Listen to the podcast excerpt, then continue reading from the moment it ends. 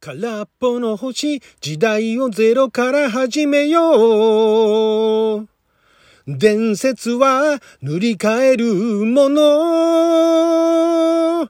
今、アクセルを解き放て。空が熱く蘇れ、空が誇りのエナジー、空が強くあるために、No fear, no pain, 愛の前に立つ限り、No fear, no pain, 恐れるものは何もない、完全独走、俺が超えてやる。超変身仮面ライダークーガーあなたの一年をちょっと拝借。こんにちは。ラジオ神の神ふみかつです。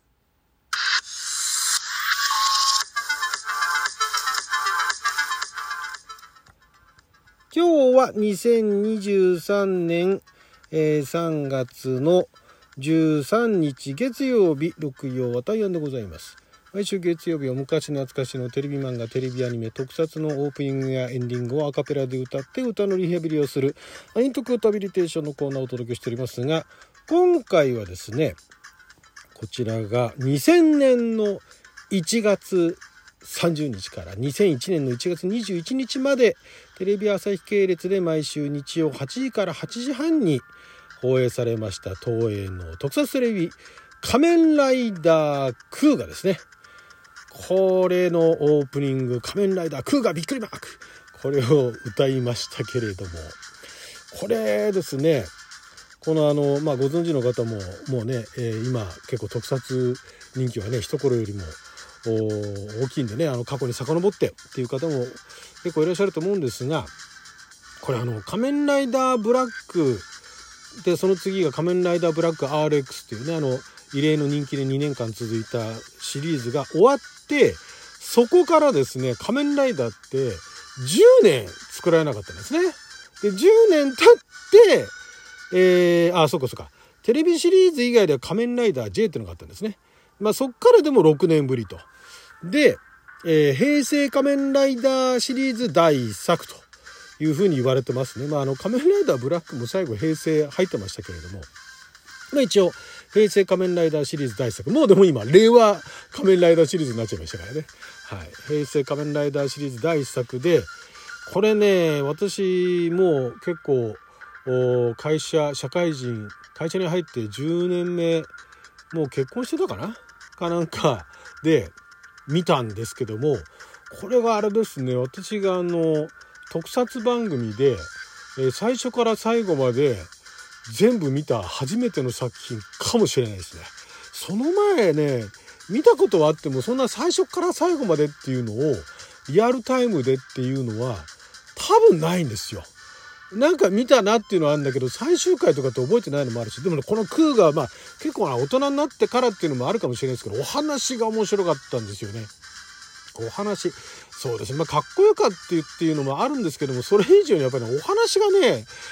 設定からして面白くて世界観とかが面白くて結局最後まで見ちゃいましたね最終回も本当良かったしであの主人公も当時まあ今だとどうかわかんないですけど当時はあんまりその仮面ライダーに変身するような人には見えない小田切丈さんでしたからね。え、この人仮面ライダーに変身するのみたいなね。いうような感じの。むしろなんかあの、バディになってるね、えー、桂木さんの方が変身するんじゃないの？みたいな。って思ったら案の定あの、えー、桂木役の、桂木でよかったんだっけ？えーとね、誰だっけ？えーと、名前は、桂木さんじゃなかったかな。あ、一条さんか。一条さんを演じてたのが桂木さんじゃなかったっけかな。ちょっと待ってね。えー、まあ、その一条さんを、えー、って、まあ、あの、バディになる刑事がね、いるんですけれどもそれ演じてた人の方が、えー、従来の仮面ライダーのライダーになってそうな人なんですけども、まあ、その人もちゃんとライダーのねライダーとしてのオーディションも受けてたそうなんですが、まあ、台本読んだところ一条役にすごい惹かれてで、まあ、一条役やりたいと。まあそれもオーディションやったんでしょうけどもでそっちの方で採用ということですね。で仮面ライダーはあまあいかにも仮面ライダーに変身するみたいなやっぱりオーディションでそういう人が多かったらしいんですね。最後はだからあの最後っていうかまあ仮面ライダー J はあるけれどもシリーズ最後だったのが仮面ライダーブラックなんでみんなあの仮面ライダーブラックみたいなね。あのなんか熱い演技をオーディションでする人ばっかりだったみたいなね。ゴルゴムの仕業だみたいな。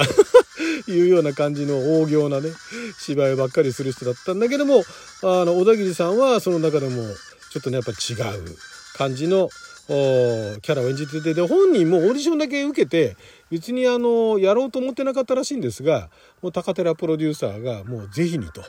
いうことで出ることになったなんていうエピソードもあるみたいですね。なので非常にあの、まあ、異例のであんまりだから私もそこまで特撮番組っていうのは友達が見せたりとか友達が散々話は聞いてたんだけれどもそれでもあんまり見る気はなかったんだけれども、まあ、でもこれはまあ最初から最後まで本当ずっと釘付けでしたね。これは面白かった DVD は買ってないかなそこまでではなかったかなでもまあ結構ねハマりましたねこれはね。はい、でこれのあの歌を、えー、作ってるのがまずあの作詞をされてるのが藤林翔子さんというこの方はですね、えー、J-POP のミュージシャンにも結構歌詞を書いているんですが結構有名なね J-POP アーティストにも、えー、書いてはいるんですが結構アニメだとかスーパー戦隊シリーズだとかそれこそ平成仮面ライダーシリーズ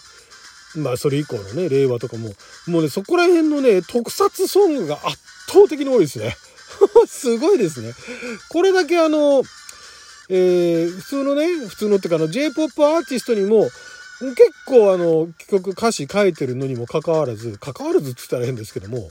おなかなかね、すごいですよ。特撮、ここまで特撮ソングやるって、アニメもやってるんですけど、やっぱ特撮の方が圧倒的に多いですね。だから特撮ファンの中では、最近のね、特撮ファンの中では、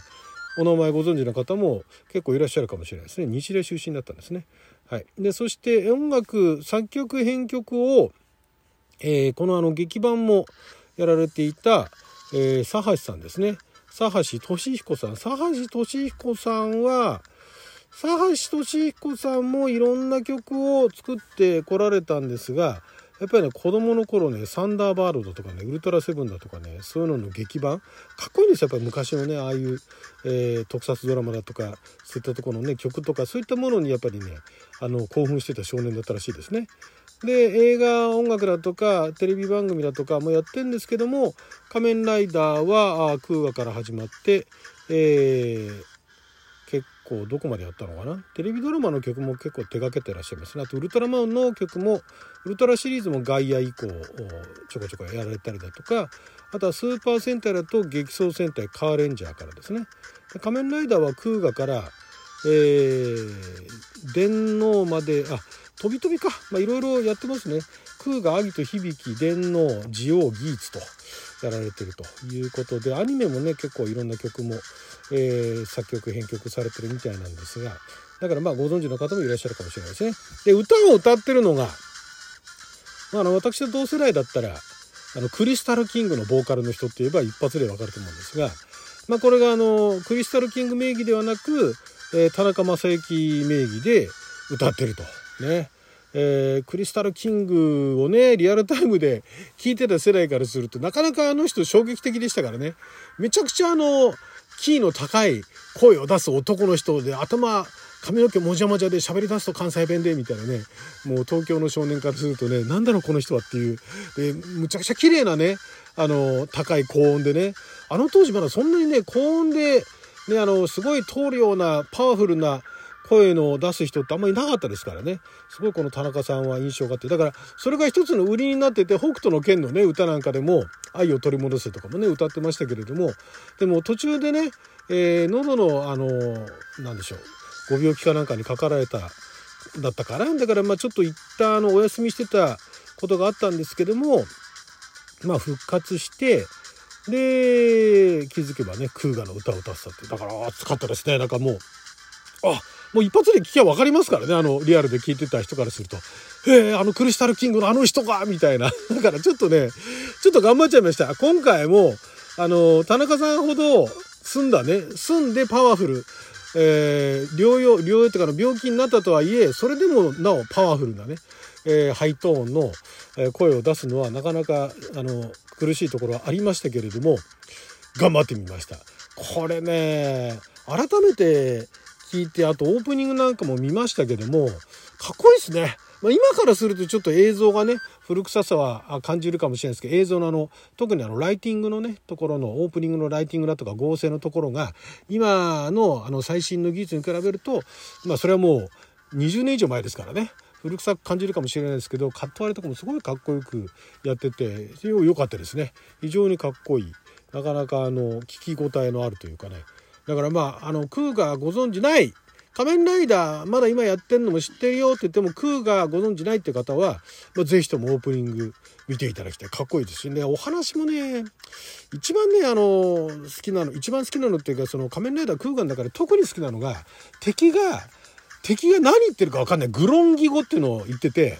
でそのグロンギ語を喋ってる時に何言ってるか分かんない時もあれば字幕が出てくる時もあるんですよ。子供番組に字幕ですよ。これがね、これがなかなかね、痺れましたね。で、戦っていくうちにだんだんね、そのグロンギ語のルールっていうのが分かってきて、何言ってるかなんとなくこっちでも分かってくるようになってきて、やっぱり最後ね、グロンギが何でこういうことをするのかっていう理由が分かった時の衝撃。あれは本当にね、なる、なるほどって言ったら変ですけども、そう、そう来たかって感じでしたね。非常にあの、時代性もあるというか、